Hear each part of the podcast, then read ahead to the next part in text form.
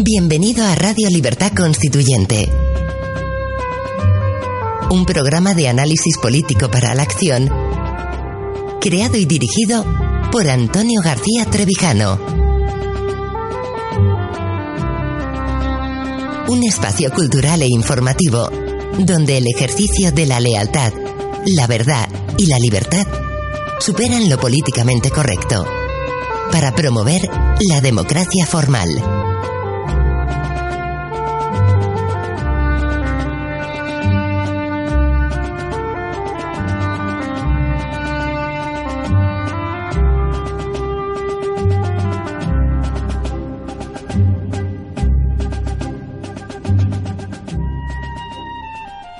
Buenos días queridos amigos y oyentes de Radio Libertad Constituyente. Soy Pedro Manuel González López y os doy la bienvenida a otro programa más de nuestros fundamentos dedicado al bloque correspondiente a la servidumbre voluntaria, siguiendo el desarrollo que de este tema hace don Antonio García Trevijano en su libro El discurso de la República del hecho nacional a la conciencia de España. Hoy vamos a empezar a recorrer eh, el camino de la explicación y de la solución de este auténtico enigma filosófico, jurídico y político que es la servidumbre voluntaria, centrándonos en la experiencia española. Hasta ahora, y concretamente en la transición, hasta ahora hemos viajado y hemos descrito este, dibujado este cuadro de la servidumbre voluntaria eh, desde lo genérico, desde los grandes filósofos que se han planteado este tema, desde cómo nuestro maestro lo analiza a la luz de la historia universal. Ahora vamos a tomar tierra mm, y contacto con nuestra realidad particular española y cómo el enigma de la servidumbre voluntaria eh, nos ofrece sus claves, la llave para desterrajarlo a tenor y de la explicación de los fenómenos que suceden en el año 78 y los previos después de la muerte del dictador en los que se prepara el camino de esta eh, transacción, transición inacabada a nuestros días desde lo que se pasa de la dictadura del pasado a la oligarquía de partidos del presente. Así don Antonio eh, une a la construcción teórica que está realizando del análisis de la servidumbre voluntaria, el de la propia experiencia de la acción. Como toda su teoría es absolutamente incomprensible sin la faceta de hombre de acción, de actor en la realidad política como protagonista mismo de los hechos que le tocó vivir en esa convulsa época y cómo eh, precisamente por su experiencia personal puede llegar a comprender mejor que nadie en qué consiste la servidumbre voluntaria y cuál es la mejor manera de acabar con ella. Comenzamos pues este apartado dentro de la servidumbre voluntaria de la teoría, eh, perdón, del discurso de la República en la que don Antonio comienza como sigue.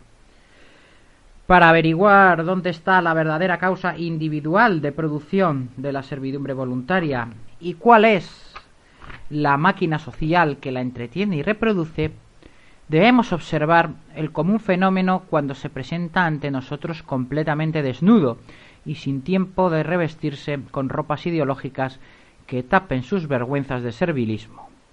Este momento único y revelador de la naturaleza calculadora de la servidumbre voluntaria no puede ser otro que el de la sucesión de un dictador que nombra en vida a su, sucesor. Delicado momento en el que la crisálida de ciudadano deja de ser capullo y se convierte en gusano. Aunque haya razones sociales y justificaciones humanas para semejante transformación durante los periodos de transición política, no deja ser un trabajo de entomólogo la disección del mecanismo de generación de la servidumbre voluntaria en el proceso de otorgamiento de las libertades ciudadanas. Libertades añadimos nosotros y como ya hemos visto antes, concedidas al no existir libertad constituyente, todos son libertades concedidas. Donde no hay libertad política, todo es servidumbre voluntaria. Continúa don Antonio. La Revolución Gloriosa de Inglaterra dio a Locke la materia prima con la que construyó la teoría liberal del estado de la separación de poderes. La Revolución de la Comuna de París brindó a Marx los materiales con los que edificó su burda maqueta de la dictadura del proletariado en un Estado socialista. La transición española, desde la dictadura a las libertades, nos proporciona los elementos históricos y todos los ingredientes pasionales en individuos y en clases de individuos para poder resolver el enigma de la servidumbre voluntaria mediante una hipótesis de valor universal sobre el carácter autónomo y sustancial de la obediencia política. Si tal hipótesis sobre ese mal congénito de la política llegara a ser consciente, se nos abriría de par en par la esperanza de poder combatirlo y, si no curarlo, al menos mitigarlo con una teoría y práctica viable del moderno Estado democrático. Efectivamente, queridos amigos, tenemos también los españoles, aparte de la formulación teórica para en Europa por primera vez ofrecer a los europeos la libertad política, libertad fundante, fundadora y de la que derivan todas las libertades personales si no son adquiridas o si no son impuestas directamente por otra dictadura, tenemos la experiencia de unos hechos como es la tan loada eh, injustificadamente por, eh, por otros países experiencia de la transición transacción española. Y como en ella se dan todos los vicios que conllevan la manifestación de la servidumbre voluntaria de sus causas y de sus efectos en su total extensión, analizando los mismos podemos llegar a mm, desentrañar sus misterios y a buscar los eh, elementos institucionales, políticos, intelectuales, jurídicos y filosóficos que acaben con esta eh, lacra que no asola a, solamente a España, sino a casi todo el continente europeo después de la eh, Segunda Guerra Mundial, de la Guerra Fría y con anterioridad en los ejemplos históricos que hemos estado analizando hasta el momento. Sigue don Antonio. La historia de la transición española comienza hace 25 años, recordemos cuando está escrito este libro, el discurso de la República es en el año 94, 1994, con el nombramiento por el dictador de un sucesor a título de rey. Intervine personalmente en aquel acontecimiento para tratar de impedirlo, haciendo lo único que podía hacer en aquel momento, dada la inexistencia de una oposición efectiva a la dictadura, salvo la de comisiones obreras. Proporcioné razones al entonces ministro de la Gobernación general Camilo Alonso Vega para que disuadiera a Franco de nombrar sucesor y al conde de Barcelona, don Juan de Borbón, para que disuadiera al príncipe Juan Carlos, su hijo, de aceptar el nombramiento. Perdida la batalla, intenté salvar para la historia el honor de don Juan, para quien redacté las dos cartas de contestación a Franco y a Juan Carlos, rechazando la legitimidad del nombramiento y de la aceptación. Y guardé para mí las razones contra el acatamiento de un monarca designado por el dictador, que ahora puedo exponer como argumento contra la reconstitución con las libertades de la servidumbre voluntaria de los españoles. Vemos también de nuevo como don Antonio habla de libertades en plural, para que nadie se lleve a engaño. Ya hemos explicado que la libertad constituyente, la libertad política es la fundadora de las personales. Por eso está hablando de la España de las libertades, de las libertades concedidas, de las libertades otorgadas en esta transición, transacción sin fin. Si llegué a convencer entonces al capitán general Alonso Vega, por razones militares, no debe ser un propósito demasiado iluso que desee convencer ahora, por razones civiles, a la parte más sana de la opinión. Convencerla, claro está, del error cometido en el pasado como única posibilidad de poder enmendarlo en el futuro apartando del Estado a los verdaderos responsables de la conspiración contra la libertad política de los ciudadanos. Algunos se preguntarán cómo es posible que un demócrata en clara oposición a la dictadura y que había contribuido a la independencia de Guinea pudiera tener crédito ante los más altos responsables del ejército franquista. La respuesta es sencilla.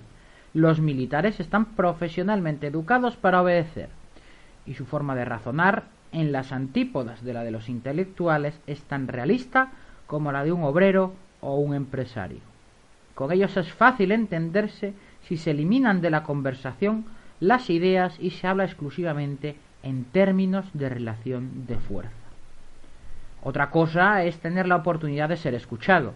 Y esa oportunidad me la dio don Juan de Borbón cuando, al venir por primera vez a Madrid con motivo del bautizo de su nieto el príncipe Felipe, hoy el rey, celebró una entrevista secreta en mi casa con el jefe del Alto Estado Mayor General Díez Alegría que desconcertó a Franco. No me ocuparé de los hechos históricos que enmarcaron el nombramiento de un príncipe como sucesor de un dictador a título de rey, sino del significado político de tal acontecimiento. Lo que de verdad nos interesa ahora es la importancia decisiva que tuvo el nombramiento de sucesor en un régimen de absoluto poder personal para asegurar el mecanismo automático de la obediencia y para garantizar, de este modo, la continuidad del servilismo político en las clases dirigentes y de la servidumbre voluntaria en las clases dirigidas.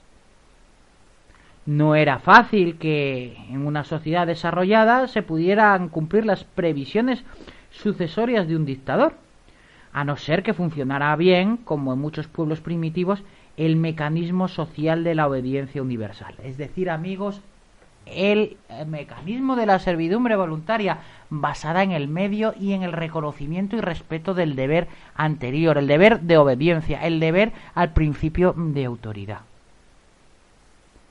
Sigue don Antonio. La impresionante docilidad de los españoles no fue debida a la manipulación ideológica de los grupos de poder sobre unos pasivos y crédulos gobernados.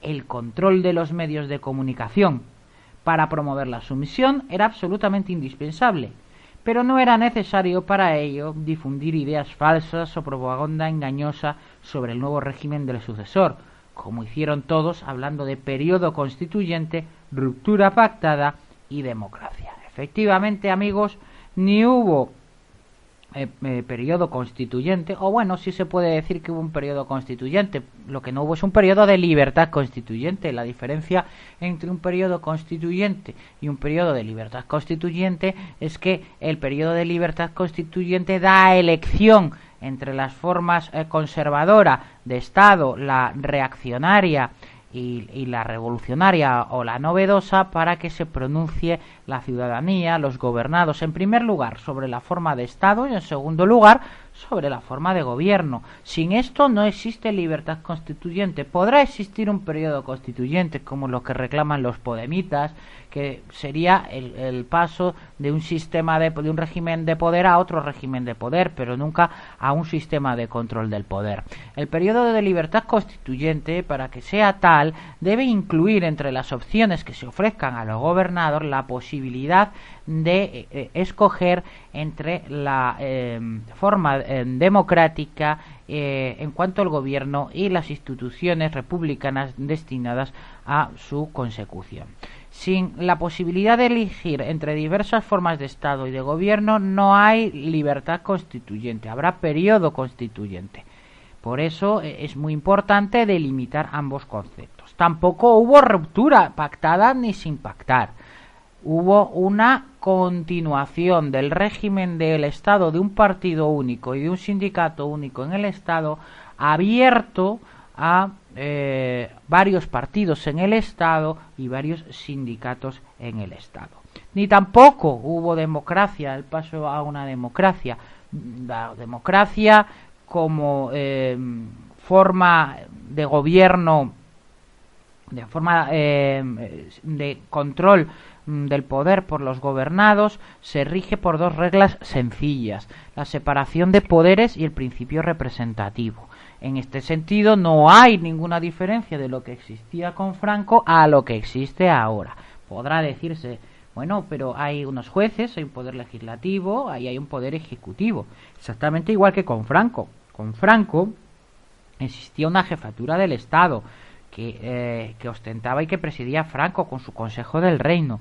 Existían unos procuradores en cortes que asumían la labor legislativa y existían también unos juzgados, unos órganos judiciales y unos jueces que se encargaban de la función jurisdiccional. Exactamente igual que ahora la relación entre ambos poderes era única, monolítica. Ahora tampoco. El legislativo eh, se conforma a través de unas elecciones pseudo legislativas, pero que en, en, realidad son presidenciales, de listas de partido, de las que sale igualmente un legislativo que a su vez elige al ejecutivo y entre ambos eligen al poder judicial. Exactamente igual que antes. Continuamos. Bastaba informar a los españoles en dos tiempos de que la rutina sucesoria se había cumplido y de que la oposición la había aceptado sin condiciones para asegurar la sumisión del pueblo, hasta con entusiasmo, en una versión liberal de la servidumbre voluntaria. El conocimiento universal del acatamiento al hecho sucesorio por parte de todas las reputaciones de poder, aquí está la clave, señores, las reputaciones de poder como clave y núcleo esencial de la servidumbre voluntaria.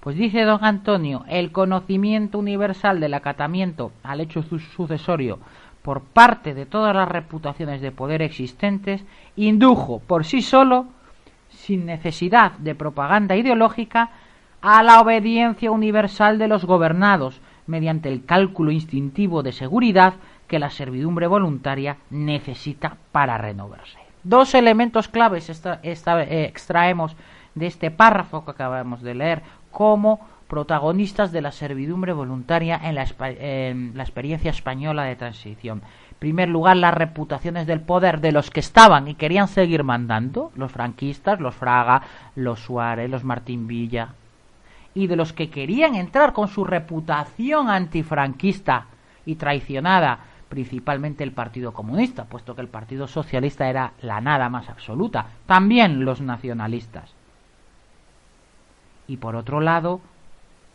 la apelación a la seguridad de los gobernados, tanto por esa misma eh, clase política gobernante de la dictadura como la aspirante a serlo de la oposición supuestamente antifranquista o realmente antifranquista hasta ese momento, hasta el momento en que deciden pasar por la ventanilla de la legalización de los partidos políticos en una traición sin comparación histórica del Partido Comunista, en un cálculo que además le salió mal, pensando que iba a ser recompensando a través del, del sistema de listas eh, de, listas de partido estatales eh, la, eh, esa reputación del poder de poder en su caso como oposición frente al franquismo. Eso le salió muy mal porque el PSOE supo hábilmente y a través de la socialdemocracia europea de Willy Brandt y del patrocinio, como decimos, de, de la socialdemocracia europea, a su vez patrocinada por la CIA y por los Estados Unidos, consiguió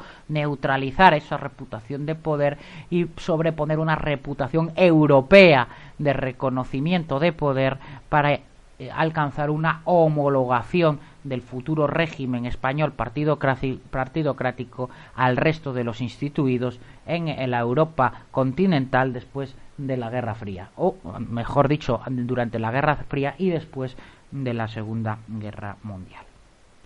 Seguimos. Y como no había riesgo alguno de guerra civil o de graves convulsiones sociales, ese instinto de seguridad tuvo que ser excitado con rumores alarmantes sobre ruidos de sables, todo es ruido para quien tiene miedo, decía Sófocles, difundidos por las ambiciones emergentes para que se abandonara la reivindicación de la libertad política a cambio de disfrutar en el acto de las demás libertades, incluso la de votar. El acontecimiento del 23F eh, se encargaría luego, eh, luego de recordarnos la severa advertencia de Benjamin Franklin. Los que abandonan una libertad esencial por una seguridad mínima y temporal no merecen ni la libertad ni la seguridad. Revista Histórica de Filadelfia. Pues bien, queridos amigos, centrada la experiencia española en estos términos, en los sucesivos programas, en el programa siguiente, y si no nos da tiempo, que creo yo eh, que no, o posiblemente sí, bueno, ya lo veremos, eh, trataremos cuáles son estos hitos de las reputaciones de poder o, mm, o del miedo, el, afán de seguridad manifestado en hechos tan claves como es el propio 23 de febrero y antes el asesinato de Carrero Blanco, eh, la traición del Partido Comunista y todos los mecanismos que llevaron posteriormente a que cuajara esa eh, transacción, transición en la monarquía de partidos oligárquicos que actualmente estamos padeciendo, con todas sus consecuencias conocidas por todos vosotros. Muy bien, queridos amigos, pues así las cosas lo dejamos en este punto para seguir la semana que viene. Espero que el programa haya sido de vuestro agrado y si es así que lo compartáis con vuestras amistades y con vuestros amigos e incluso con quien no sean vuestros amigos y no sean y, y no sean precisamente amistades políticas. Muchísimas gracias por vuestra atención y nos vemos la semana que viene. Gracias por escuchar Radio Libertad Constituyente. Recuerda que puedes seguirnos también si lo deseas en Facebook o Twitter a través de nuestras cuentas oficiales. Busca el texto Diario Español de la República Constitucional en Facebook y pulsa en me gusta para seguirnos. Busca Diario RC en Twitter para localizarnos también en esta red social. En la plataforma YouTube puedes visualizar información diversa a través de los canales Tercio Laocrático y Libertad Constituyente TV.